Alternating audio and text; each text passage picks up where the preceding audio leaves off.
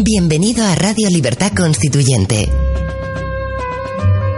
Un programa de análisis político para la acción, creado y dirigido por Antonio García Trevijano. Un espacio cultural e informativo donde el ejercicio de la lealtad, la verdad y la libertad superan lo políticamente correcto para promover la democracia formal.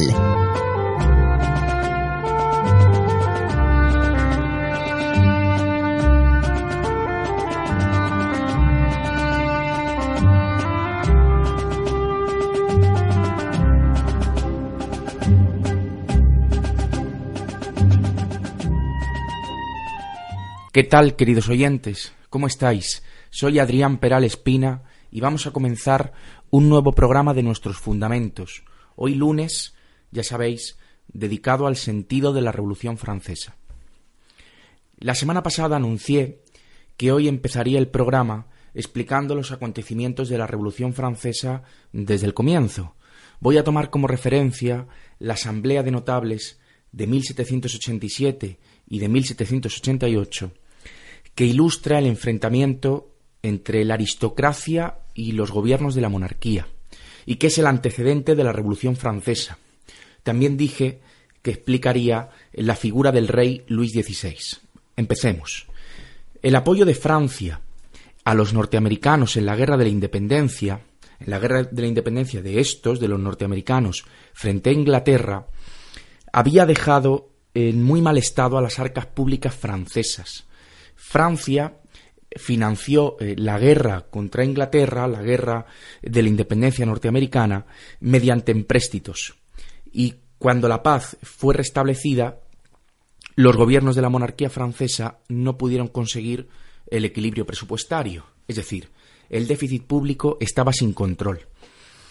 Los prestamistas, eh, los prestamistas del Estado francés se volvieron recalcitrantes y la quiebra amenazaba a la hacienda francesa. En esta, situación, eh, así las cosas, los ministros de la monarquía, Necker y Calone, elaboran el que es el primer y el único presupuesto del antiguo régimen para el año 1788. El déficit previsto es del 20%, es decir, los ingresos solo financian un 80% de los gastos públicos. Lo cierto es que el déficit real de 1788 fue aún mayor eh, de lo previsto, porque de lo que os estoy hablando es de un presupuesto. Necker y Calone, eh, al hacer el primer presupuesto y último del antiguo régimen, se dan cuenta de que hay un déficit previsto, presupuestado de más del 20%, del 20% pero que ese mm, déficit real superó eh, al presupuestado. Como digo, los ingresos solo financiaban un 80% de los gastos. Los contemporáneos franceses, los franceses de la época, culpaban de la crisis, por un lado, al despilfarro de la corte, eh, los gastos de la corte mm, es verdad que no era una cifra pequeña, aunque no era ni mucho menos la principal partida de los presupuestos franceses, pero sí era una cifra de un 6% del presupuesto total. Y también culpaban de la crisis a los beneficios que obtenían los financieros, que recibían en arriendo la percepción del pago de los impuestos. Fijaos, el Estado en, ese, en esa época cedía a cambio de una cantidad determinada de dinero la recaudación de los impuestos a un particular, y este particular, claro, buscaba sacar el mayor provecho posible de esta concesión.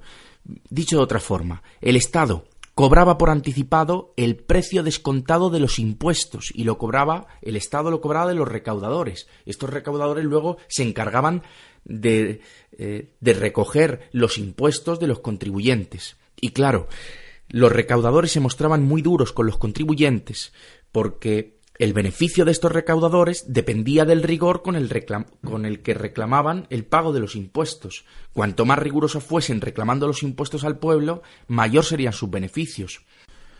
Estos recaudadores que, como digo, compraban el cargo, estaban eh, compuestos pues por la alta, formaban parte de estos recaudadores la alta burguesía o la burguesía ennoblecida por la venalidad de los cargos y eran lo que Lefebvre llama los financieros una de las características de esta, de esta etapa histórica es que el poder de las finanzas, que estaba representado eh, por el dinero, por el activo circulante, sustituyó al poder de la nobleza, que residía en, en el inmovilizado, es decir, eh, en, en, el, en la tierra. Bueno, pues esto hizo que en la recaudación de los impuestos se cometieran muchísimos abusos. Se recuperaron impuestos que habían caído en desuso, eh, se reclamaron los impuestos con mayor rigor de lo que se había hecho hasta ahora, y, y claro, la consecuencia fue que el pueblo francés sintió el yugo del antiguo régimen pues con más fuerza que nunca. Mm, la figura de estos recaudadores no era electiva, sino que el cargo se compraba. O sea, el cargo de, de, recaudador era una concesión del Estado, que lo cedía a cambio de un precio, a cambio de un alquiler. La diferencia entre el precio que el recaudador pagaba al Estado y lo que este recaudador cobraba a los contribuyentes eran los grandes beneficios que, como digo, enfadaban al pueblo francés. En los cuadernos de quejas, en los cahiers de, de Doléans, se recogían eh, el malestar de los franceses por esta figura.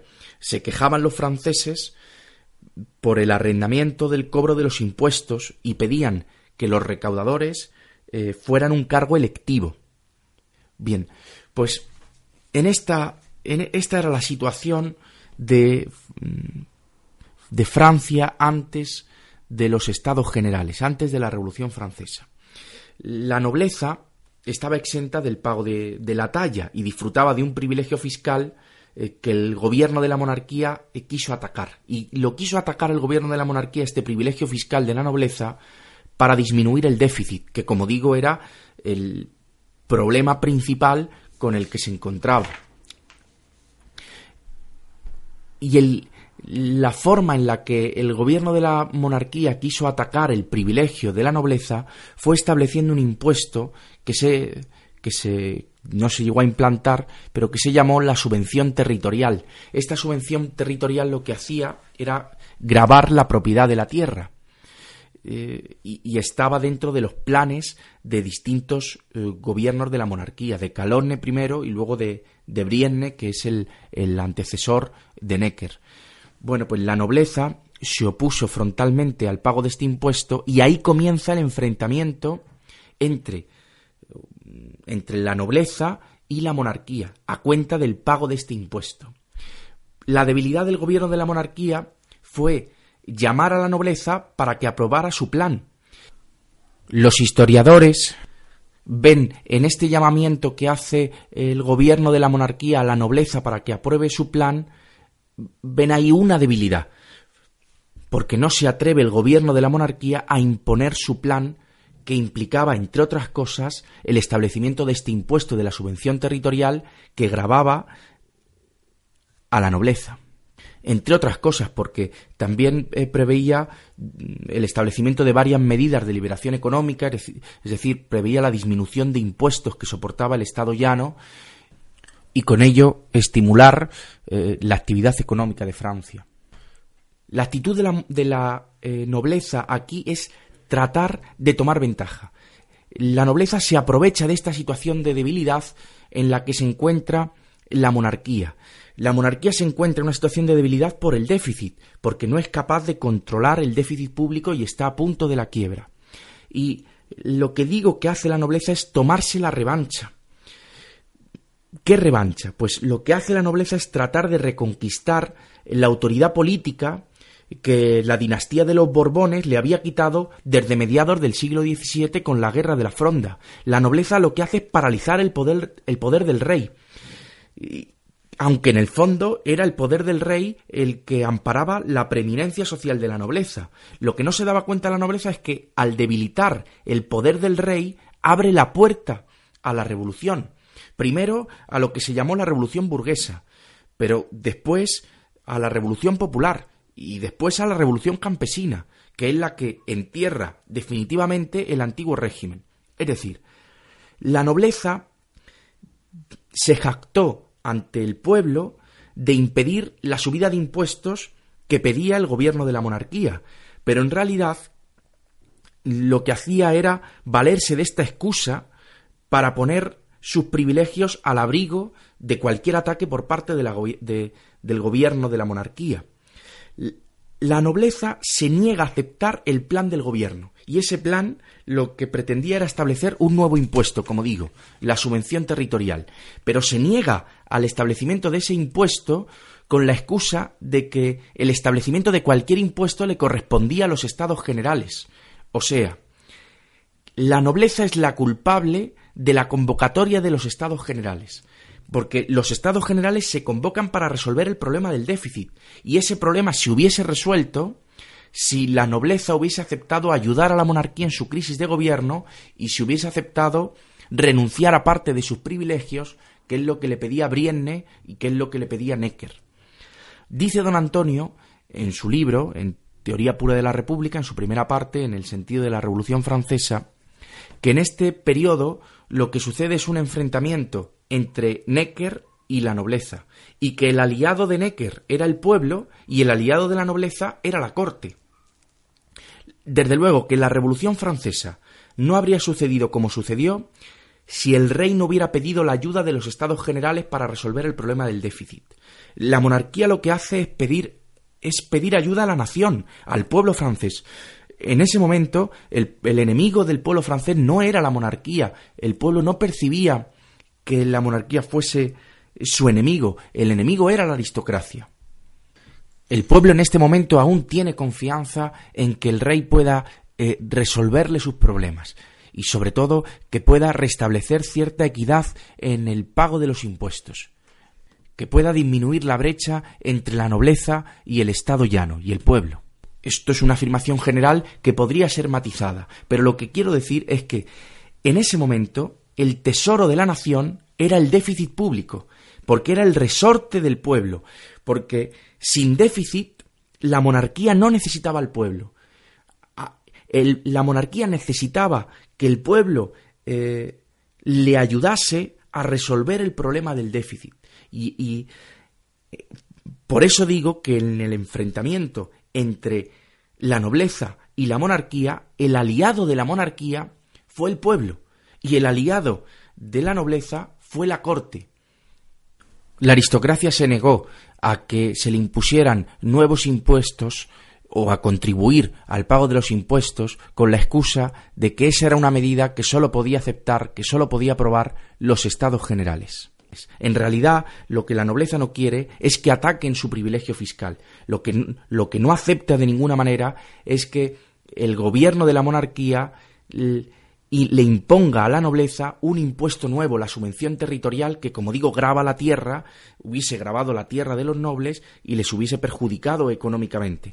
Pero eso hubiese ido en beneficio de la equidad fiscal y hubiese eliminado la brecha tan grande que había entre el Estado llano, entre el pueblo, entre la y eh, la nobleza. Y sin embargo, la nobleza se negó a ayudar a la monarquía con el problema del déficit, se negó a establecer este impuesto de la subvención territorial que hubiese eh, paliado el déficit público con la excusa de que el establecimiento de un nuevo impuesto tenía que ser votado por los estados generales. Fue la aristocracia la que forzó la convocatoria de unos estados generales, que fue el antecedente, que fue el pistoletazo de salida de la Revolución Francesa que acabó con la propia aristocracia. O sea que podríamos decir que la aristocracia fue la causante de su propia desgracia, de su propia caída. Uno de los errores que se le atribuye a Luis XVI es que no fue capaz de mantener, que no tuvo carácter para mantener a sus ministros. Tuvo a varios, por ejemplo, eh, Turgot fue un ministro reformista, eh, el primero que tuvo Luis XVI. Necker fue ministro de la monarquía de Luis XVI en varias ocasiones. Fue ministro en 1776, fue ministro en 1788 y fue ministro en 1789. Y los ministros que tuvo Luis XVI fueron leales y fueron reformistas. Ya Turgot trató, cuando fue ministro, de establecer una subvención territorial que no eximiera a nadie, que no, que no eximiera a, la nobleza. Y Turgot era un ministro que estaba a favor de la libertad de comercio, de la libertad de industria, trató de eliminar los privilegios de los monopolios y de las corporaciones, se encontró con la hostilidad, con el. Eh, eh, con la oposición de, de la aristocracia y no fue sostenido por Luis XVI, que le despidió. Después vino Necker, que fue un ministro reformista, y después vino Calone, que tenía un plan, un plan para, mm, para que la nobleza tuviera que pagar eh, la subvención territorial. Y después vino Brienne, y después Necker. Todos ellos fueron ministros reformistas, pero no contaron con el apoyo de Luis XVI cuando el enfrentamiento con la aristocracia, con la nobleza, se agudizó. Y esa incapacidad de Luis XVI para sostener a sus ministros es vista por los historiadores como una de las causas de la debilidad de la monarquía y como una de las causas de la Revolución Francesa.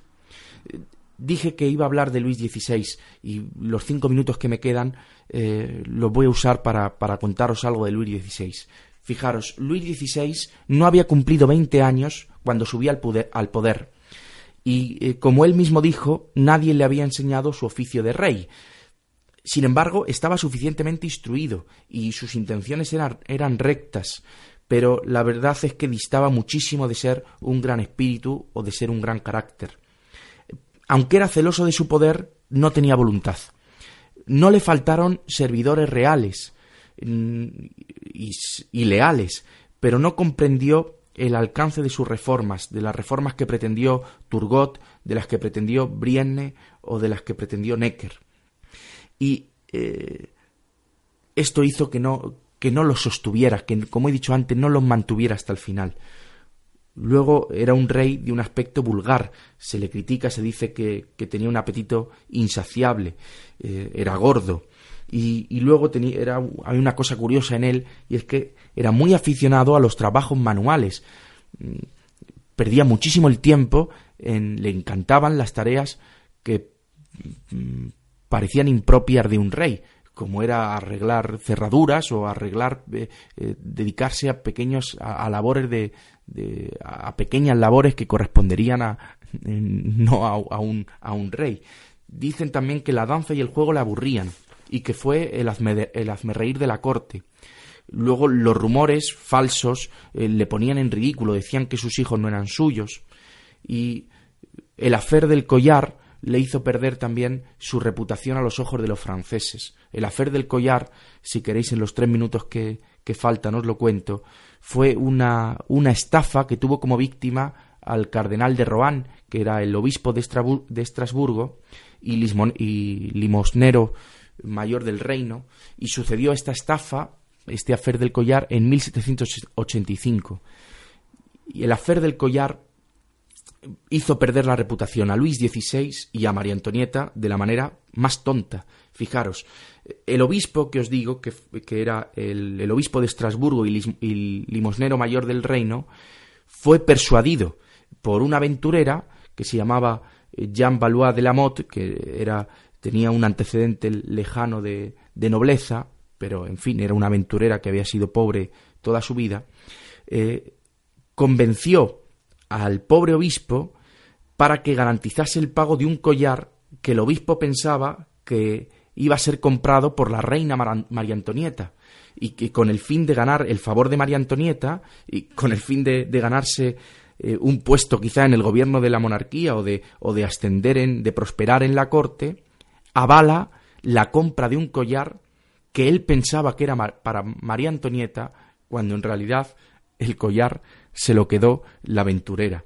Bueno, pues esta aventurera hizo creer al, obispo que ella tenía una relación de amistad muy estrecha, muy íntima con María Antonieta, y el obispo pensó que avalando el pago de este collar pues María Antonieta quedaría muy satisfecha y muy contenta. La verdad es que no lo he dicho, pero el collar era carísimo, costaba una verdadera fortuna.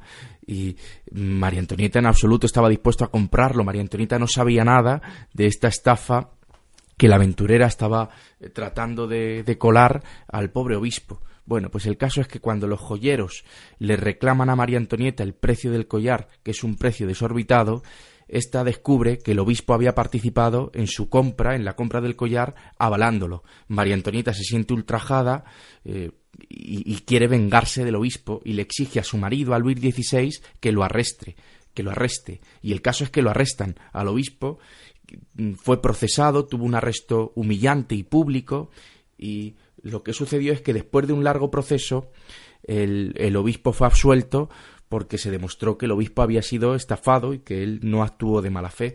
Lo que sucede también, eh, Lefebvre dice que ahí se ve la hostilidad que tenían los nobles por, por la reina y por el, por el rey, que con la absolución del Parlamento del obispo, lo que hicieron fue poner en evidencia a María Antonieta y al propio rey.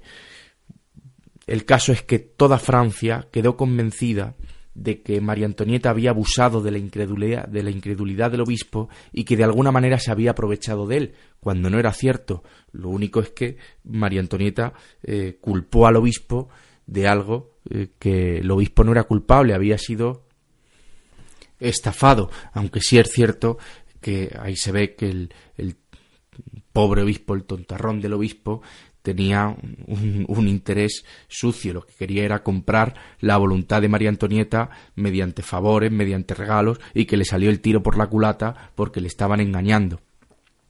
Pero el pueblo no lo vio así y se puso de parte del obispo y no entendió el enfado de María Antonieta y el, y, el arresto eh, del, del obispo y culparon a María Antonieta y a Luis XVI que creyeron que se habían aprovechado del obispo y que después habían tenido un trato injusto con él y que habían sido eh, crueles con, con el obispo estafado.